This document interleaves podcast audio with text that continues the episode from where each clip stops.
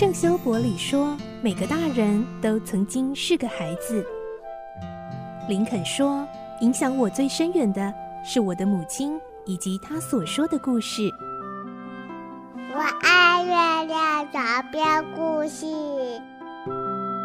晚安，月亮床边故事。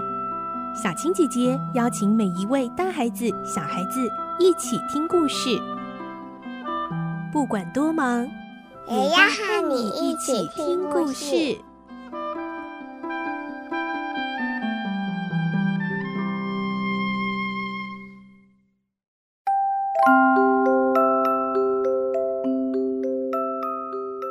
晚安，欢迎你和我们一起听故事。我是小青姐姐，我们来听《孤女努力记》，今天是第六集。我们会听到佩林虽然卖掉了驴子伯利卡来筹措医药费，可是妈妈的病情却还是加重了。来听今天的故事，《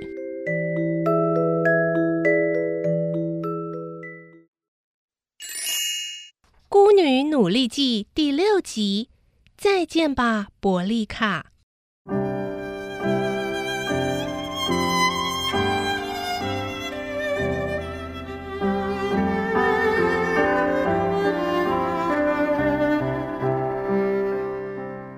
不久，来到拉鲁克家，佩林将伯利卡拴在一间窄小的马房里。他轻轻地拍着伯利卡的头，说：“再见了，伯利卡。从现在开始。”我们不得不分离了，你要乖乖的工作。说到这里，佩林已经泣不成声。拉鲁克这个女人虽然长得有点粗野，可是对人倒很热心。她安慰佩林说：“哦，小姑娘，别哭了，你把驴子交给我，尽管放心回去，我一定会好好待它的啦。”拉鲁克太太，我拜托您，请您好好待他。佩林一面擦着眼泪，一面说：“就在沙尔德的催促下，离开了伯利卡。”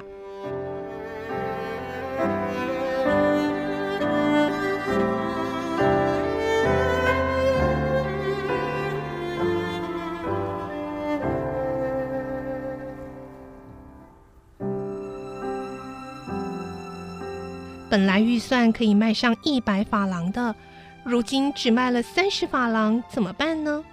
佩林在回家的途中，心里一直想着这个问题。虽然是那样，佩林也买了好几样好吃的东西带回去给妈妈。妈妈看到了他，微笑着说：“啊，佩林，你回来啦！妈妈，让您久等了，因为市场很远，而且……”买主要我把伯利卡送到他家里，所以这么迟才回来。啊，你一定很累了吧？来，先休息一下吧。不过啊，当天就把它卖出去了，倒也不错啊。卖了多少钱呢？妈妈，我们本来打算卖一百法郎的，只因为伯利卡说什么都不肯走进市场里去。佩林就把刚才的情形一五一十地告诉了妈妈。妈妈大失所望，深深地叹了一口气。唉，事到如今，我看啊，不如早些离开巴黎吧。可是您的身体好些了吗？嗯，稍微好点了。孩子啊，如果在这里耽搁太久，钱就更少了。我，我很伤心。我们只能这样寒酸的到你爸爸的家乡去。不过，也许他们呐、啊，反而会同情我们。唉，来，佩林，我们马上就动身吧。妈妈，您想今天就出发吗？嗯，今天已经太晚了，还是明天早上吧。来，你先去问问火车的票价和发车的时间。我们要搭的是北上的火车。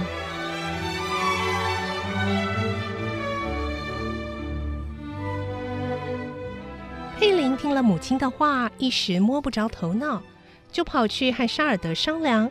沙尔德告诉他，旧报纸上就登载着火车时刻表，不必到车站去问了。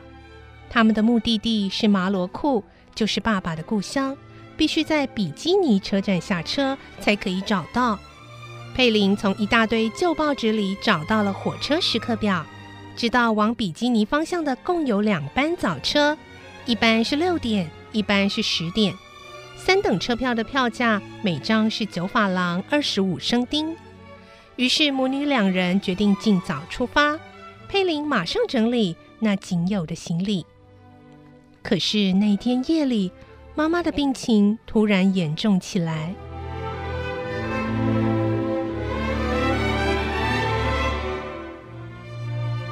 佩林，佩林啊！佩林在睡梦中被吵醒，睁开眼睛看的时候，只看到妈妈的脸趴在枕头上，痛苦的喘着气。他急忙跑进妈妈身边，看着妈妈的脸，妈妈已经闭上眼睛，显得非常疲乏。妈妈，你你怎么了？佩林惊慌失措，紧握着妈妈的手。过了一会儿，才看见妈妈勉强睁开眼睛，用微弱的声音叫着。佩林，佩林把脸挨近妈妈的脸庞，说：“妈妈，请您振作一点。您要不要吃点药？我再去请医生来，好不好？”“不不不，药我不吃了。医生啊，也不必请了。佩林，妈妈已经不行了。”不，妈妈快别说泄气话！您很快就会好起来的。万一……佩林一面哭一面紧紧的抱住了妈妈。啊，好孩子，你别哭，别哭啊！来，先把心定下来，好好的听妈妈的话。我们俩不论怎么样难过，也没有用啊。非分离不可了。妈妈的眼睛充满了眼泪，流了下来。佩林啊，妈妈还有几句话要告诉你。本来妈妈打算，无论吃多大的苦头，也要把你带到爸爸的故乡马罗库那里。可是。想不到来到这里，妈妈就不行了。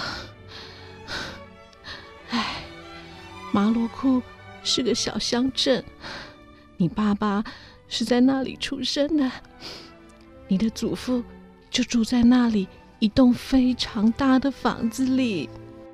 虚弱的妈妈说到一半停下来，喘了一口气，才继续说。直到今天，我还没有告诉过你，你爸爸是因为和你祖父闹意见，才离开家的。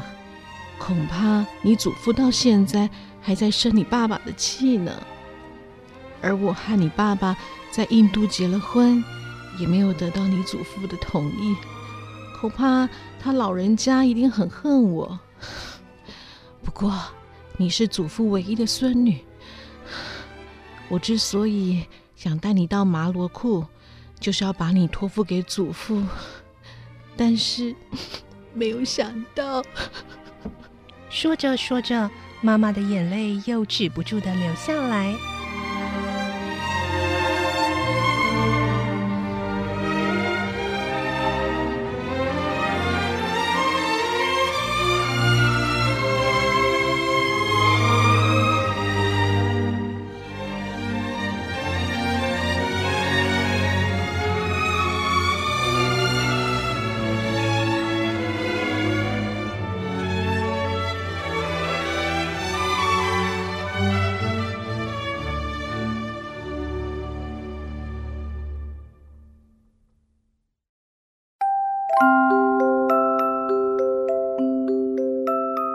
今天的故事就先听到这里喽，明天再继续来听《孤女努力记》。我是小青姐姐，祝你有个好梦，晚安，拜拜。